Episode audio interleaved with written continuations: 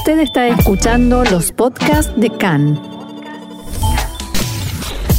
CAN, Radio Nacional de Israel. Hoy miércoles 25 de noviembre, 9 del mes de Kislev, estos son nuestros titulares. Dos miembros de la Fuerza Aérea Israelí fallecieron en un accidente de avioneta. Se investigan los motivos. La justicia postergó por un mes el inicio de la etapa probatoria en el juicio al primer ministro Netanyahu. Se conmemora el Día Internacional de Lucha contra la Violencia de Género.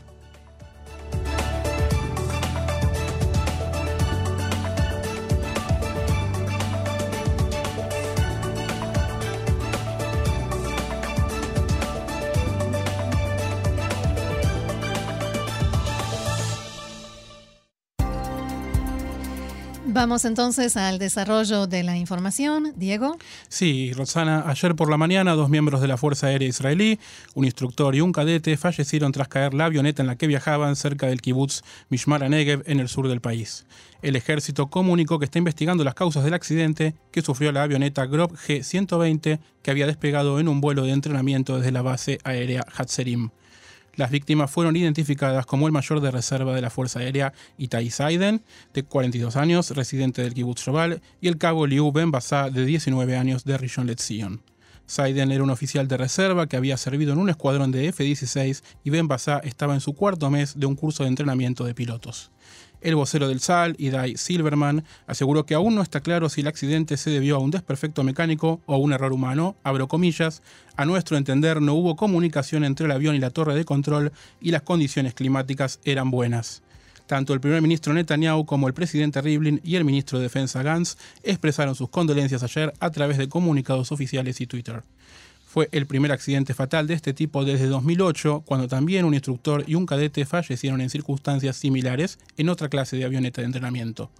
El ejército comunicó que hasta nuevo aviso todos los vuelos de entrenamiento han sido suspendidos. Cambiamos de tema. El diario libanés Al-Akhbar informó en las últimas horas que Israel aceptó transferir equipamiento médico a la franja de Gaza a cambio del cese del lanzamiento de cohetes hacia territorio israelí. Según este reporte, la aceptación israelí se dio después del disparo de un cohete hacia Ashkelon el último fin de semana.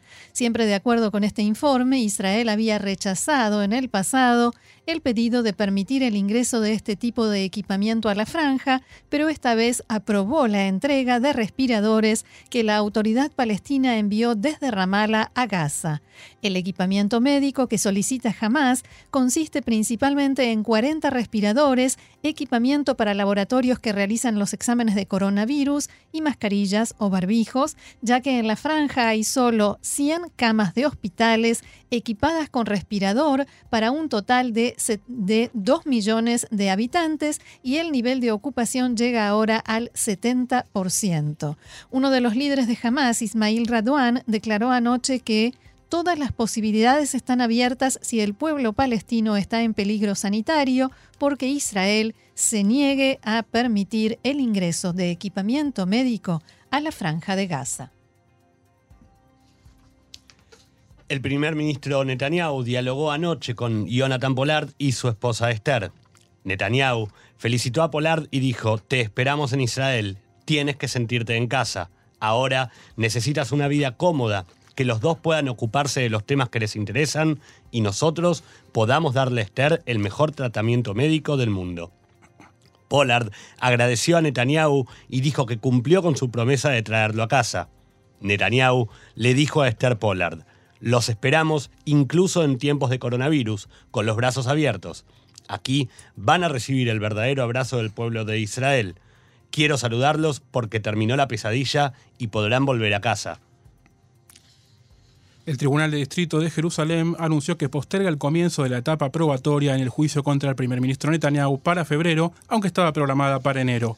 El tribunal aceptó el pedido de los abogados de Netanyahu de postergar su respuesta a la demanda a partir del 13 de enero. En la sesión participaron también los acusados, entre ellos Netanyahu. La Fiscalía comunicó que no se opone al pedido de postergación y por ello el juzgado finalmente lo autorizó. Hace dos semanas, los abogados de Netanyahu, que está acusado de soborno, fraude y abuso de confianza, pidieron al tribunal que cambie la carátula de la causa debido a graves fallas en el proceso y volvieron a argumentar que no recibieron todo el material probatorio de la causa.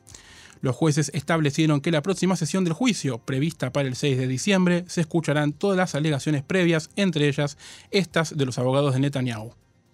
Bien, y coronavirus es el siguiente tema. El Ministerio de Salud informó que ayer fueron diagnosticados 832 nuevos casos de corona en Israel, de un total de 59.488 exámenes de laboratorio realizados. El porcentaje de resultados positivos es de 1,4%. Hay 268 pacientes en estado grave, 120 de ellos conectados a respirador. El número de fallecidos desde el comienzo de la pandemia asciende a 2.822 y la cantidad de personas con el virus activo es hoy 9.064. Continuamos con el coronavirus y la próxima reunión del gabinete de Corona se centrará en definir nuevas medidas para reducir el nivel de contagios. El Ministerio de Salud concentrará las recomendaciones en este sentido el primer ministro Netanyahu está presionando para que se impongan más restricciones y limitaciones de movimiento por temor a que vuelva a subir el nivel de contagios, especialmente debido a la reapertura del sistema educativo y los centros comerciales. Se evalúa, por ejemplo, la posibilidad de hacer grandes operativos para realizar test de laboratorios y descubrir enfermos asintomáticos, algo que ya se hizo, por ejemplo, en la industria aeronáutica y de defensa. Esto se haría con un formato de grandes operativos en una ciudad o zona determinada, como un área industrial o zona comercial o de oficinas. Y se espera que esta medida sirva para reducir el nivel de contagios o al menos para detectar los lugares donde vuelve a aparecer la pandemia. De todos modos, según informó el servicio de noticias de Cannes, en el Ministerio de Salud aseguran que se les acabaron las ideas, siendo que ya pasaron por el cierre total, parcial, nocturno, fines de semana y el programa del semáforo. Ya no saben qué se puede hacer. Otro tema que se debatirá es la posibilidad de aumentar las multas en un intento por reducir las constantes y reiteradas transgresiones a las restricciones que impone el gobierno. En el gabinete intentarán impulsar esta medida a pesar de la oposición de los representantes de los partidos ultraortodoxos que habían logrado frenar el intento anterior de poner en práctica esta medida.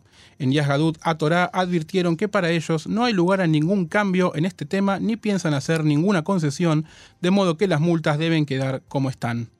En el Ministerio de Salud continúan alertando sobre el continuo aumento del nivel de contagios de coronavirus en la sociedad árabe.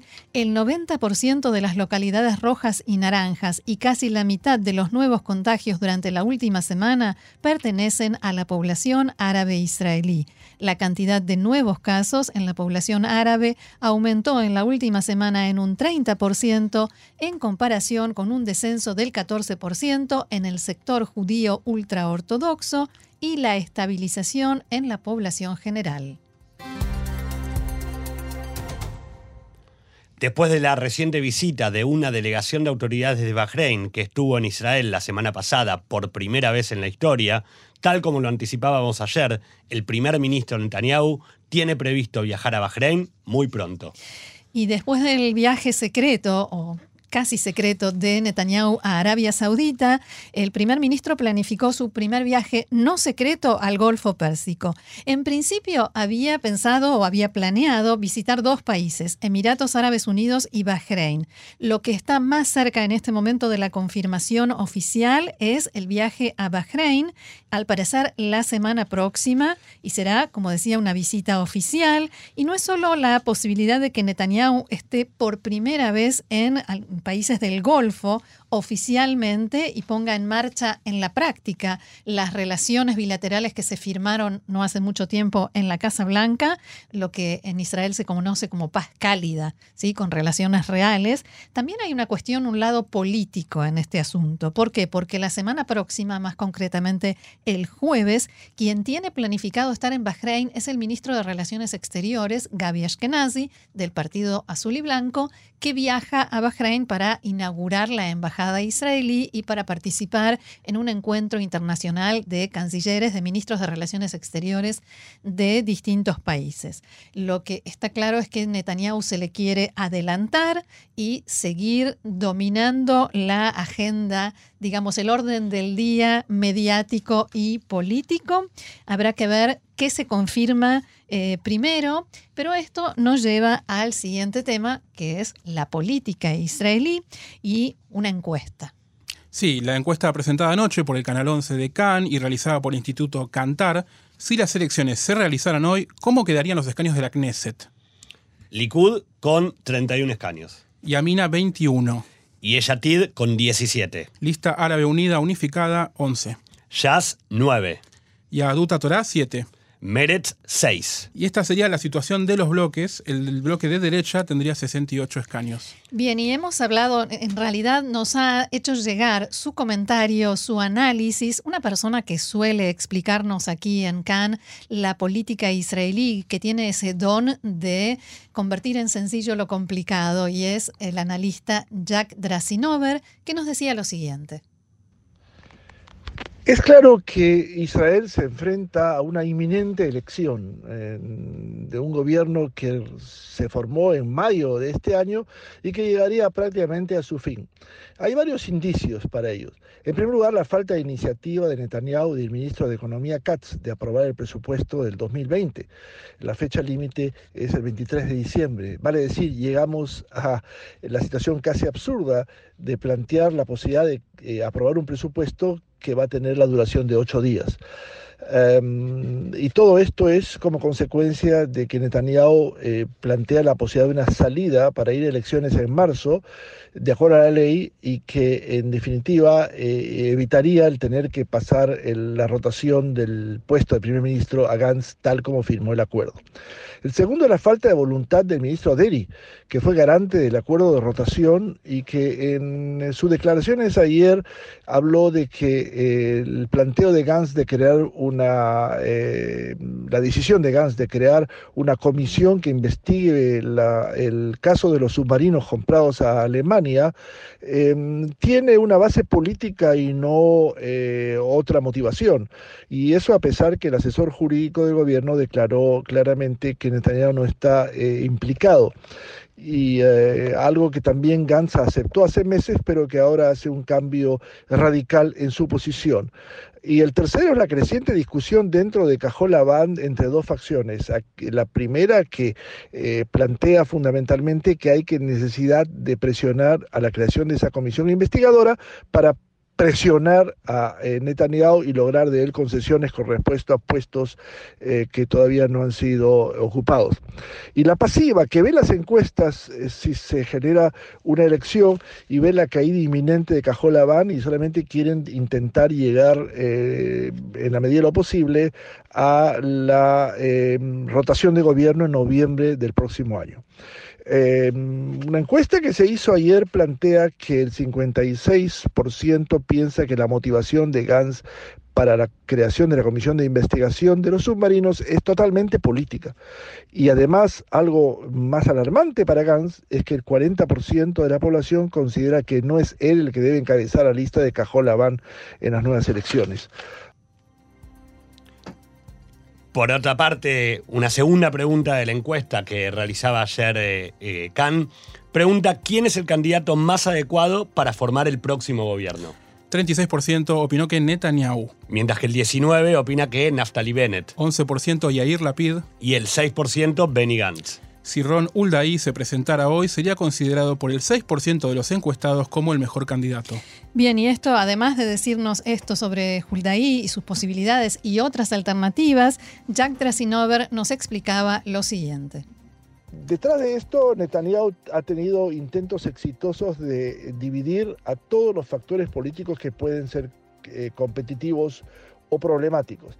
En primer lugar, la Reshima Meshutefet, la lista em, unificada árabe, que atrae a la población árabe y que de alguna manera algunos de los factores, sobre todo los islámicos, han logrado recibir de Netanyahu eh, algún tipo eh, de, idea o de promesa de tener presupuestos. Eh, como dijo el, miembro del, partido RAM, eh, a la lista islámica, nosotros no somos ni izquierda ni derecha, solamente queremos tener la mejora de la población árabe.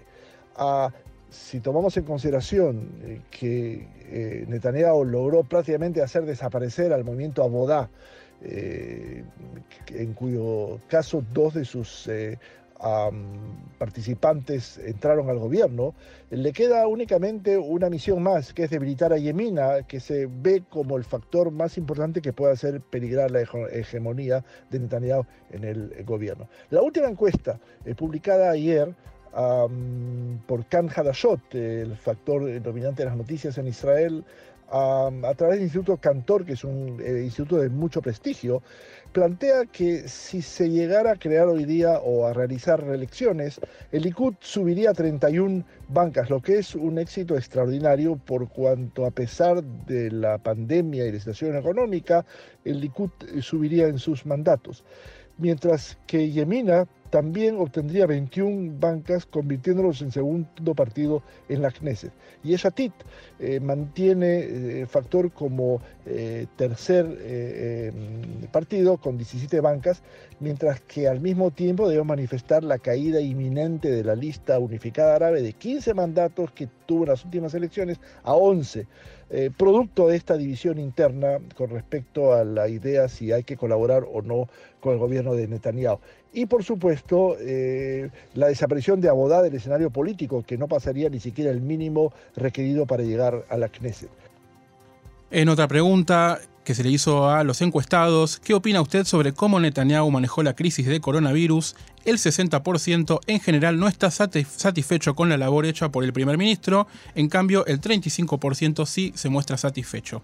Y por último, referido directamente al tema de las elecciones, el 51% de los ciudadanos israelíes cree que hay que disolver la Knesset e ir a elecciones y solo el 31% piensa que este gobierno debe continuar. Los dilemas que tiene Netanyahu para generar eh, o plantear si se va a elecciones en marzo o en, junio eh, son tres. Primero, eh, que según la opinión pública, si esto se realiza, 37% de esta opinión considera que Netanyahu será el responsable. Y eh, Netanyahu no quiere llegar a ninguna elección siendo el responsable de absolutamente nada, salvo de los éxitos. Ah, el otro es la creciente desocupación, que está entre los 800 mil y un millón de desocupados, y es difícil ir a una elección con este tipo de datos económicos. Y la pandemia, que en realidad en este momento eh, eh, el único, la única luz que se ve al final del túnel es la posibilidad de que tengamos una vacuna en los próximos meses, que creo que es el factor que puede determinar que las elecciones en Israel eh, se hagan en junio y no en marzo. Y por supuesto, la idea central, el intento de Netanyahu de debilitar a Bennett y para intentar eh, socavarle el piso y evitar que sea él una alternativa a Netanyahu. Netanyahu está confiado en que la base de Bennett no va a aceptar jamás que sea él, Bennett, el factor que deje Netanyahu fuera del gobierno. Y entonces creo que la idea sería que Netanyahu intentaría formar un gobierno eh, otorgándole a Bennett el cargo de ministro de Defensa, eh, que él ya tuvo, y que en definitiva toda alternativa a eso generaría una rebelión dentro del sector de, eh, de Bennett. Em, creo que esta es la idea del plan central de Netanyahu, pero para eso requiere que Bennett baje de, las, de lo que las 21 bancas posibles en una elección, según la encuesta, a algo más cómodo para que no tenga la fuerza necesaria de ser una oposición fuerte dentro del gobierno de eh, Netanyahu. Me parece que dentro de esta perspectiva, eh, la última pregunta que tenemos que plantearnos es que si realmente hay un caballo negro en esta elección, es decir, alguien que de sorpresa aparecería en los últimos minutos de la contienda eh, y se presentaría como un candidato factible. En este momento no parece ser. Y todos los intentos de visualizar a alguien así han logrado en este momento no tener todavía una opción clara. Ah, las conclusiones son muy simples. Netanyahu es la única persona que tiene la fuerza en este momento de decidir cuándo se van a realizar las elecciones y sobre todo qué tipo de coalición va a formar, una coalición amplia o una coalición estrecha.